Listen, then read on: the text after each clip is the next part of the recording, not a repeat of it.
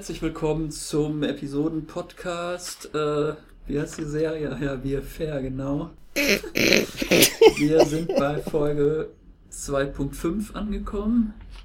Olaf lacht sich schon in Ast in Wermelskirchen. Ja, schönen guten Tag.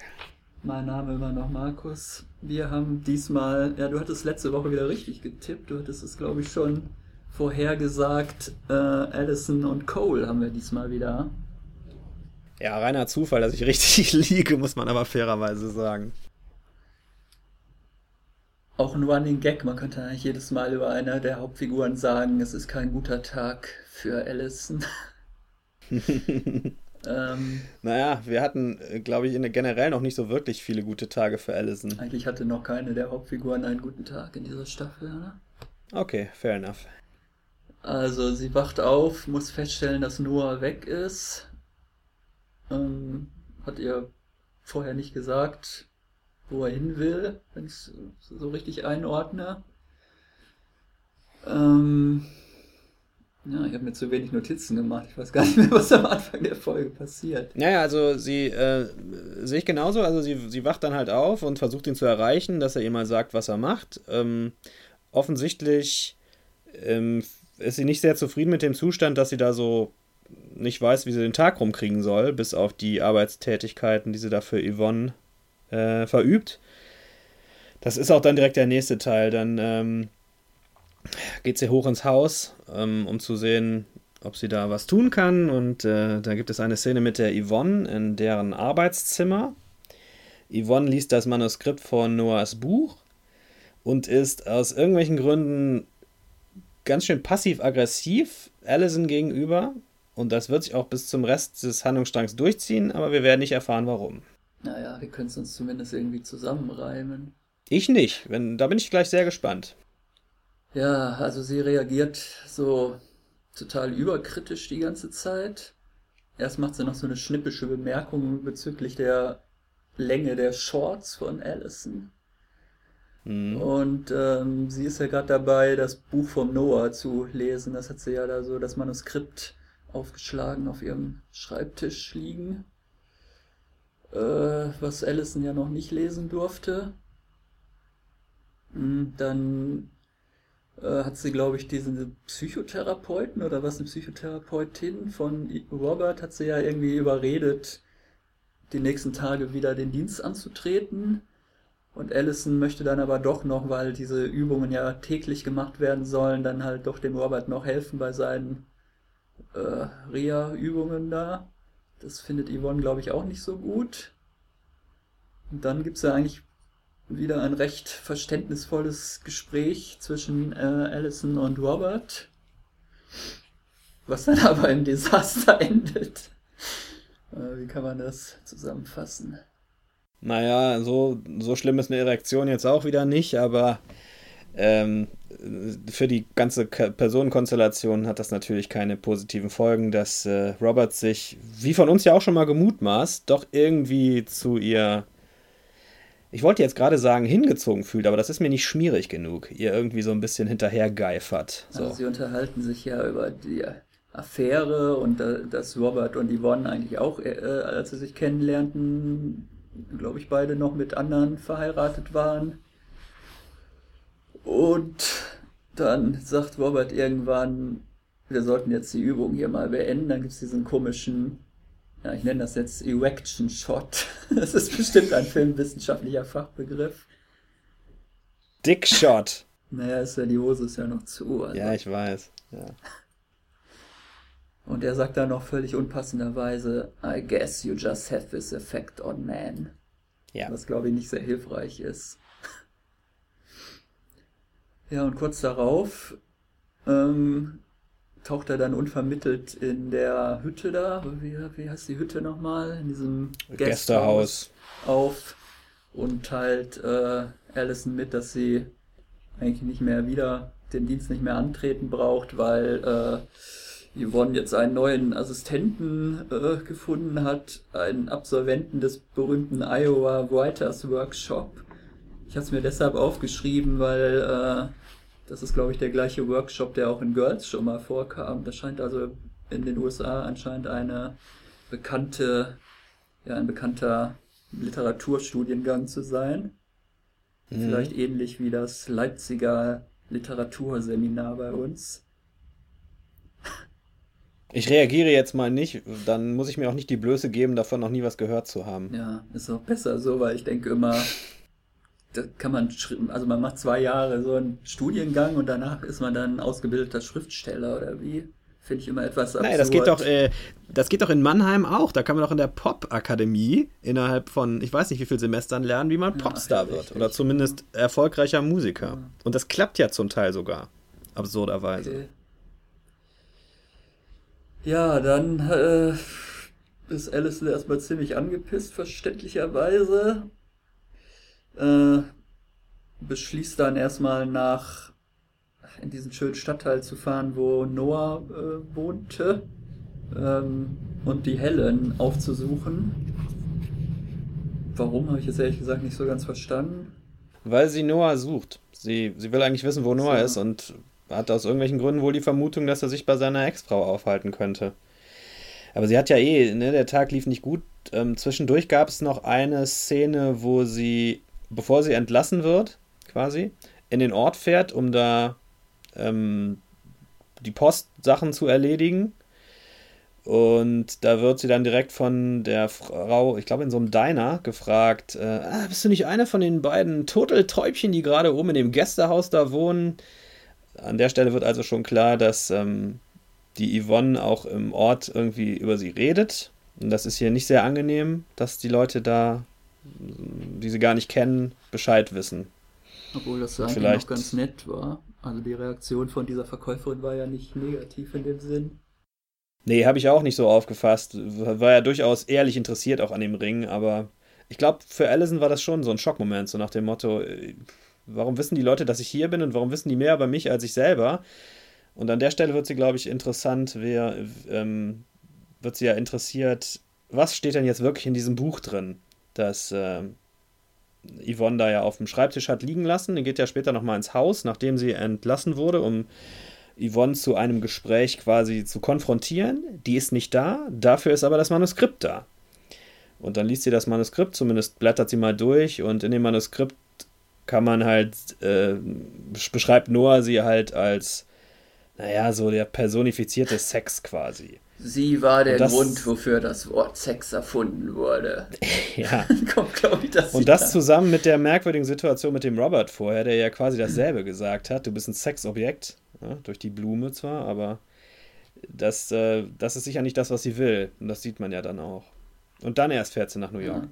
Also da, sie hat jetzt eigentlich ihr Selbstwertgefühl ist völlig angeknackst, äh, weil sie sich fragt, ob sie ja, später kommt dann nochmal die Frage, bin ich eine Schlampe? Fragt sie, glaube ich, den Cole. People don't see me, they think I'm a slut. Habe ich mir wörtlich notiert. Genau, sie blicken nicht hinter die Fassade.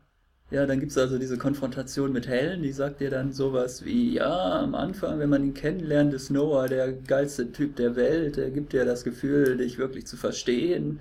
Und dann nach einer Weile lässt er aber seine Fassade fallen und dann lädt er seinen ganzen Psychomüll auf dich ab und äh, gibt dir die Schuld für alles, was an ihm selber eigentlich nicht stimmt. Und dann steht er eines Tages mit einer anderen bei dir vor der Tür. So sinngemäß. Ja.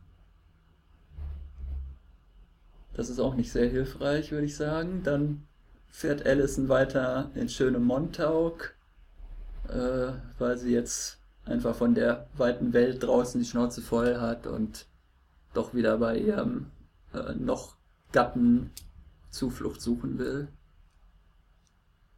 Ob sie da wirklich gezielt bei dem Zuflucht suchen will, weiß ich nicht. Aber ich glaube, dass das jetzt für sie, ähm, da ihr ja in wo auch immer dieses nette Gästehaus war, klargemacht wurde, dass sie da nicht so wahnsinnig erwünscht ist. Jedenfalls nicht mehr beruflich. Aber ich glaube, es wurde auch gesagt, komm, zieh mal wieder aus hier. Oder? So, durch die Blume jedenfalls. Ähm, jetzt habe ich den Faden verloren. Ja, deswegen geht sie zurück. Genau, das, an der Stelle äh, merkt sie dann halt erst, eigentlich, wo kann sie denn überhaupt noch hin? Und dann fällt ihr wahrscheinlich ihr eigenes Haus in Montauk wieder ein. Ja, und dann kommt schon der Cut. Dann kommt der Cut zu der, zum zweiten äh, Teil der äh, Folge. Cole im Mittelpunkt und äh, direkt mit dem Gewinner in der Rubrik Absurdeste Sexszene 2015. Er hat nämlich anscheinend ja. doch die Visitenkarte von dieser Landschaftsarchitektin nicht weggeworfen, die damals im Taxi ihn so blöd angemacht hat. Richtig, und dann äh, denkt er sich, ach, da gehe ich doch mal vorbei auf ein Schäferstündchen trifft unerwarteterweise die Luisa, die ja mal ganz kurz eingeführt wurde, wo wir stark davon ausgehen, dass es ein Love Interest wird. Ähm, die fragt, machst du denn hier? Und er so, ja, und du?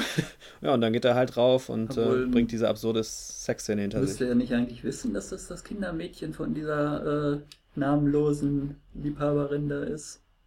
Das habe ich mich auch gefragt, denn er hat die ja schon mal nach Hause gefahren oder wo ist die Luisa zum ersten Mal aufgetreten? Da fährt er doch auch mit dem Taxi irgendwo hin. In der, in der Auffahrt, doch da mit diesem Kind. War ja. das nicht von wem In demselben, das kind? dasselbe Haus, ne? Dieselbe, dieselbe Klientin quasi, also die Landschaftsarchitektin. Ich jetzt auch sagen. Ja, fand ich auch ein bisschen komisch. Vielleicht war das einfach der äh, Situation geschuldet, dass er ein bisschen irritiert war oder so. Oder arbeitet diese Luisa für verschiedene Familien als Kindermädchen? Hm. Könnte sein, wissen wir noch nicht. Aber Langzeit, Kurzzeit, Mittelzeit, Gedächtnis meine, nicht aus. Vielleicht wird das zeitlich ein bisschen äh, schwierig, wenn sie ja auch noch nebenbei Kellnerin im äh, The End ist, wie wir ja dann später sehen. Wir müssen noch erwähnen, dass diese Luisa von einer recht bekannten lateinamerikanischen Schauspielerin gespielt wird, die ich natürlich auch nicht erkannt habe. Catalina Sandino hatte ja die Hauptrolle in dem Film Maria voll der Gnade. Die, die Programmkinogänger unter euch erinnern sich bestimmt.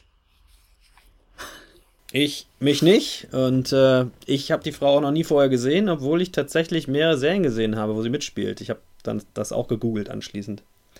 Bewusst kann ich mich an die aber nicht erinnern.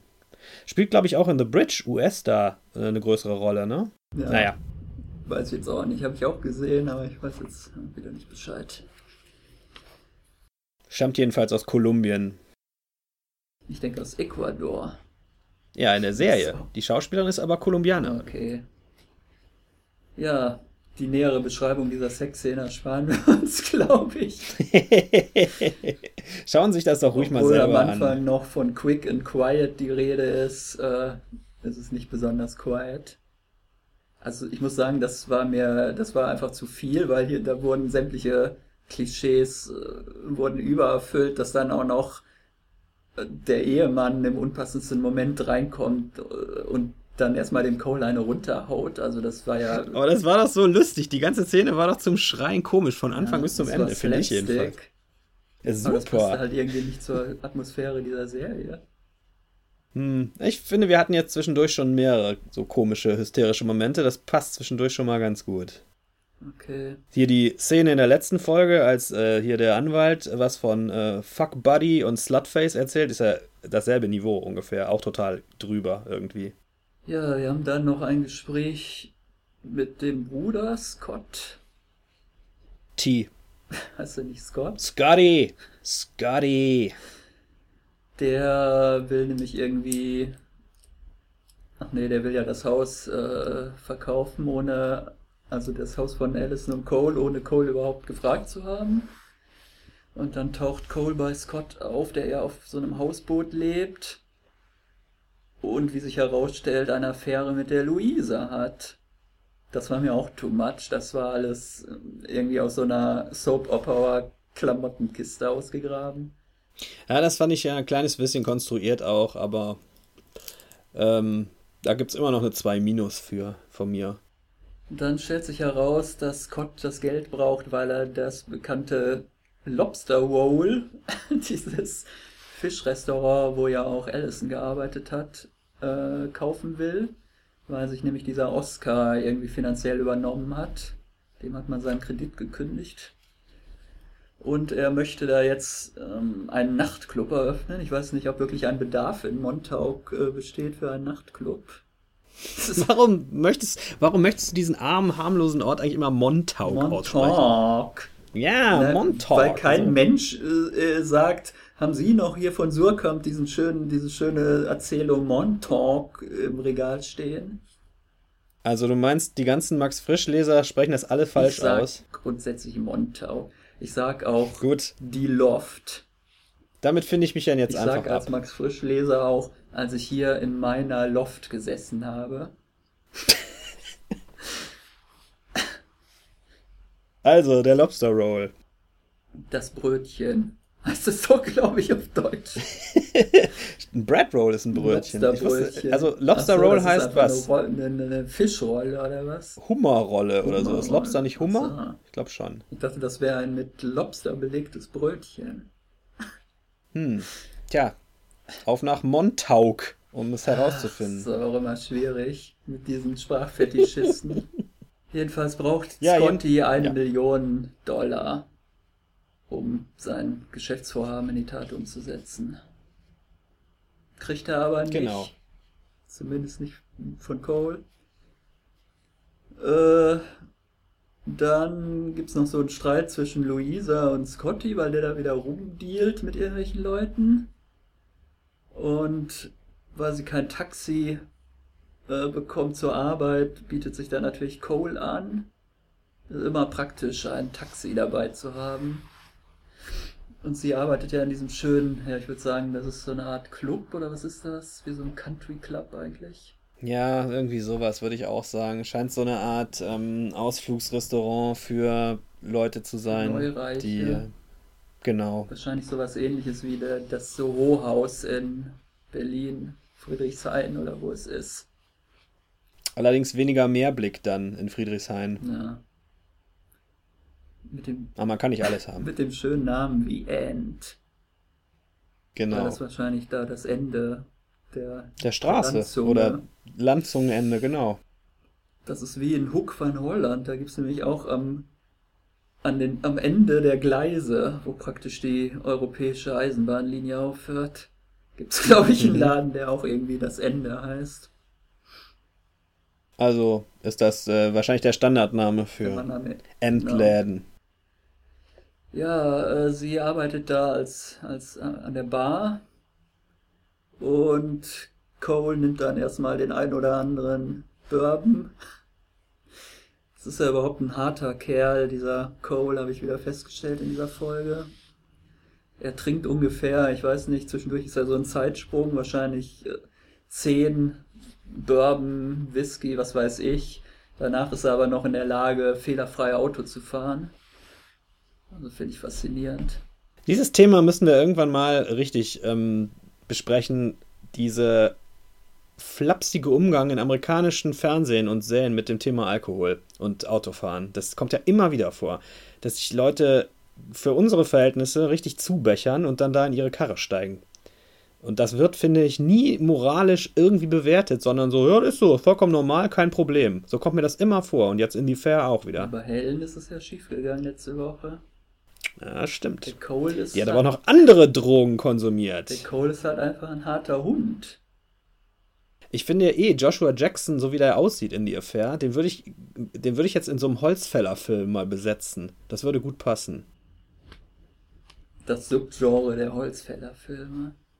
ja, mir fallen jetzt auf Anhieb auch nicht wirklich viele Holzfäller-Filme direkt ein, aber es gibt Sind das bestimmt den diese einen oder Filme, wo anderen. normalerweise Robert Redford immer in einem karierten Hemd durch den Wald läuft? Ja, das geht auch als Holzfäller-Film durch. Ja, wir lernen in dem Gespräch an der Bar eine ganze Menge über die beiden. Naja, es geht. Also in der Taxifahrt haben wir eigentlich schon mehr gelernt vorher. Da haben wir schon rausgefunden, dass sie illegal im Land ist. Dass sie aber seit dem zehnten Lebensjahr, glaube ich, in Queens aufgewachsen ist. Ja. Da frage ich mich, warum hat die keinen Aufenthaltsstatus, wenn die offensichtlich seit 19 Jahren in den USA lebt? Äh, stimmt doch irgendwas nicht, aber egal. Vielleicht wird das noch ein Thema. Ja, und dann erfährt Louisa noch von Cole, dass sein Sohn tot ist. Genau. Und dass er nie aus Montauk rausgekommen ist, genau wie sein Vater, sein Großvater, sein Urgroßvater und ich weiß nicht wie viele Generationen zurück. An der Stelle habe ich mich gefragt, wenn ich jetzt eine 29-jährige Frau bin, die ja offensichtlich Pläne hat, sie möchte ja gerne äh, einen Abschluss in Gastronomie machen, an einer Hotelfachschule und ein eigenes Restaurant irgendwann eröffnen.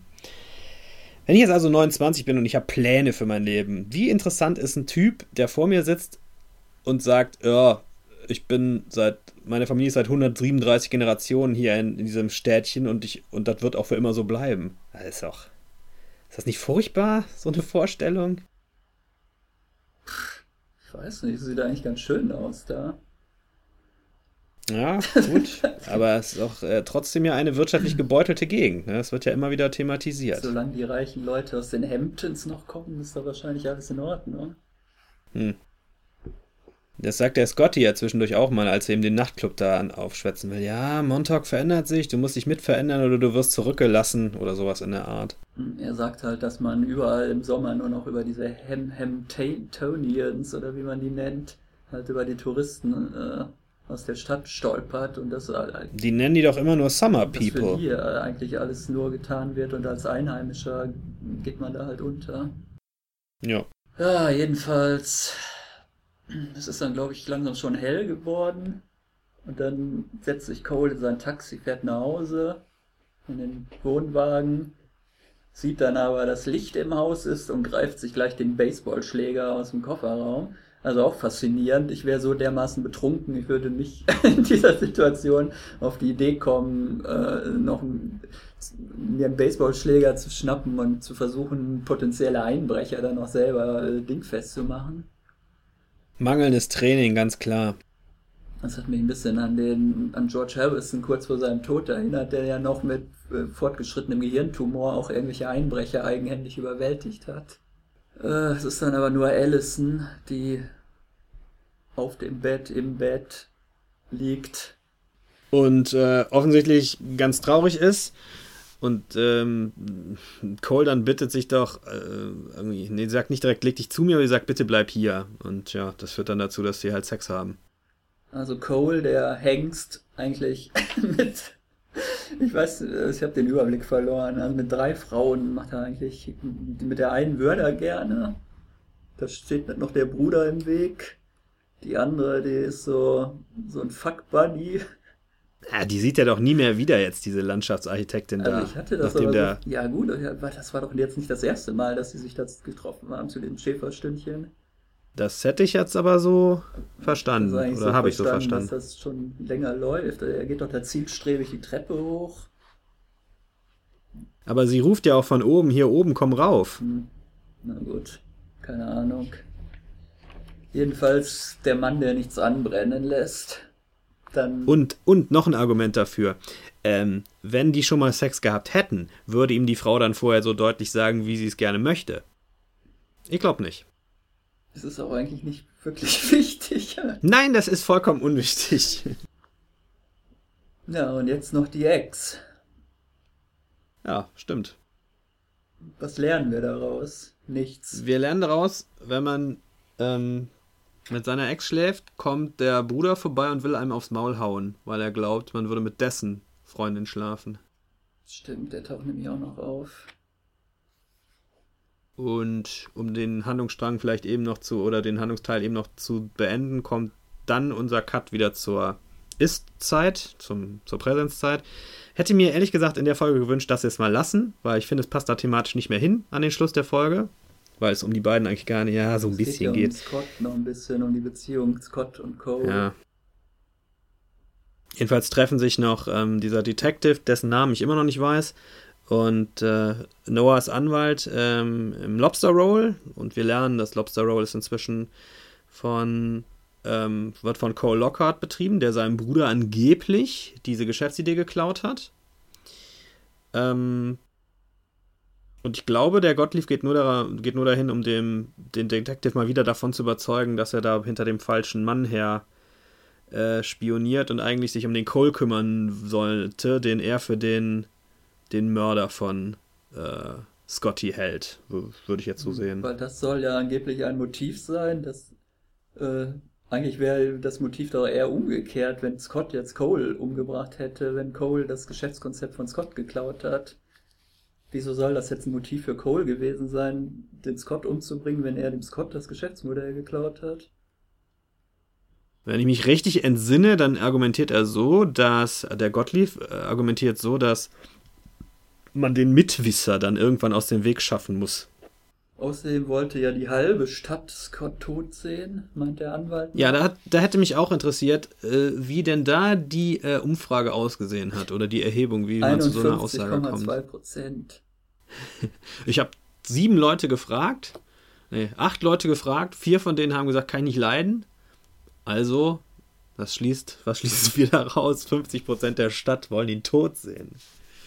Na, jedenfalls ja. endet die Folge damit, dass Oscar, der inzwischen jetzt anscheinend als angestellter Kellner da arbeitet in seinem ehemaligen Laden, dem äh, Anwalt eine Telefonnummer, glaube ich, bringt.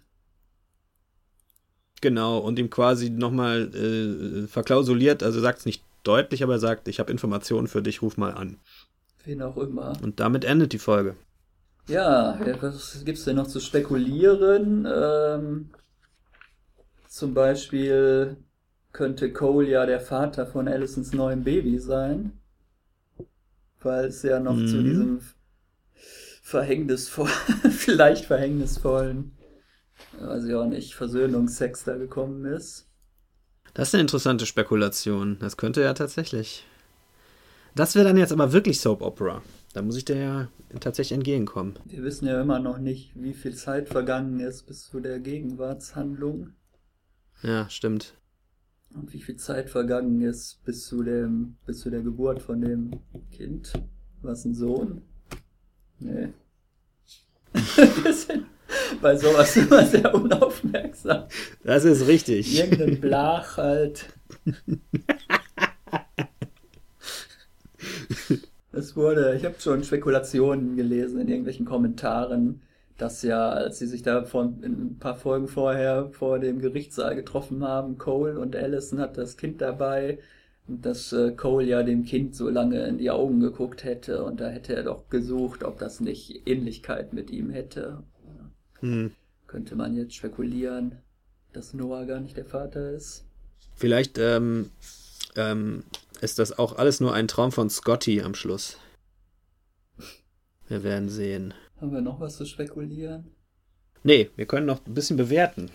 Ich dachte, es gab Oder? nicht mehr so viel zu spekulieren, aber jetzt ehrlich gesagt außerdem der unklaren Vaterschaftsfrage. Ach ja, ich wollte ja eben noch gewusst haben, warum, also Yvonne schmeißt äh, Allison raus, warum? Ja, eindeutig, weil sie halt jetzt diese, diesen Eindruck hat, nachdem sie Noahs äh, Roman da gelesen hat und äh, die Art, wie er da seine Geliebte schildert, das hat jetzt eindeutig auf das Bild der realen Allison abgefärbt und sie denkt jetzt, es ist so, äh, wirklich so eine Männermordende, so ein Vamp, der ah. meinem Robert da schöne Augen macht und deswegen will sie Gefällt wahrscheinlich, will, will, sie sie auch nicht mehr alleine lassen oder nicht, dass Robert da noch seine äh, äh, Physiotherapieübungen mit der Allison macht. Schlüssig argumentiert, Herr Kirzinowski, das ist gekauft. Ja, das kann ich nachvollziehen. Was ja vielleicht auch nicht ganz unberechtigt ist. Nee, nee, da ist ja durchaus was dran. Es wurde ja, es wurde ja auch für den Zuschauer durchaus äh, so ambivalent äh, gelassen, dass man da selber auch äh, die Idee haben konnte, klar. Wir hatten ja äh, schon spekuliert mal, dass der so ein bisschen creepy wirkt, der Robert, wenn er mit der Allison alleine ist. Er sagt ja auch noch sowas wie, es ist kein Zuckerschlecken, alt zu werden, du junges Ding. Also die Midlife Crisis scheint sich auch hier weiter durch die Serie zu ziehen. Ja, das ist doch keine Midlife Crisis mehr bei dem, also bitte. Ja gut. Wie alt ist der? 60? Ja, mein Gott die moderne Medizin hält einen länger am Leben. Stimmt. Das ist natürlich richtig. Dann ist es halt eine Zweidrittel Life Crisis.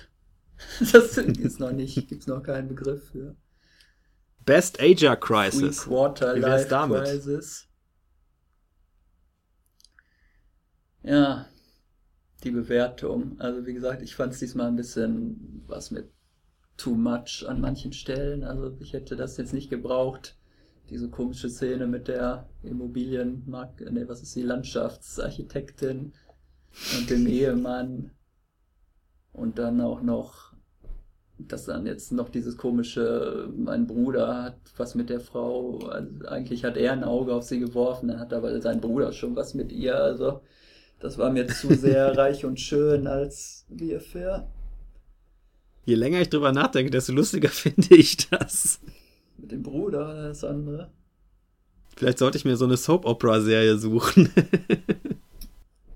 Ja, unser nächster Episoden-Podcast dann zu 35 Jahre Melrose Place.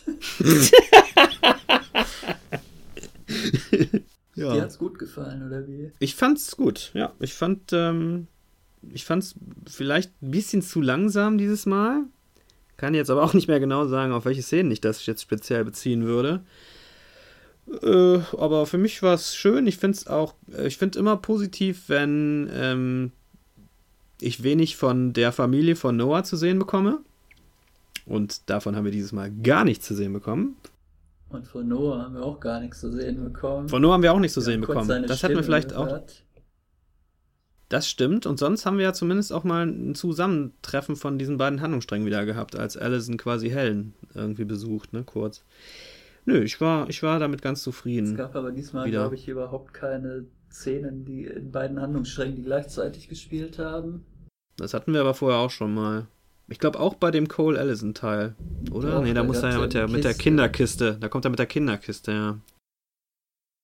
Vielleicht noch ein kleiner, äh, kleiner Fun Fact auch für uns beide am Rand, dass die Folge von Laura Innes gedreht wurde. Ja, Hast du es gesehen? Richtig, ja.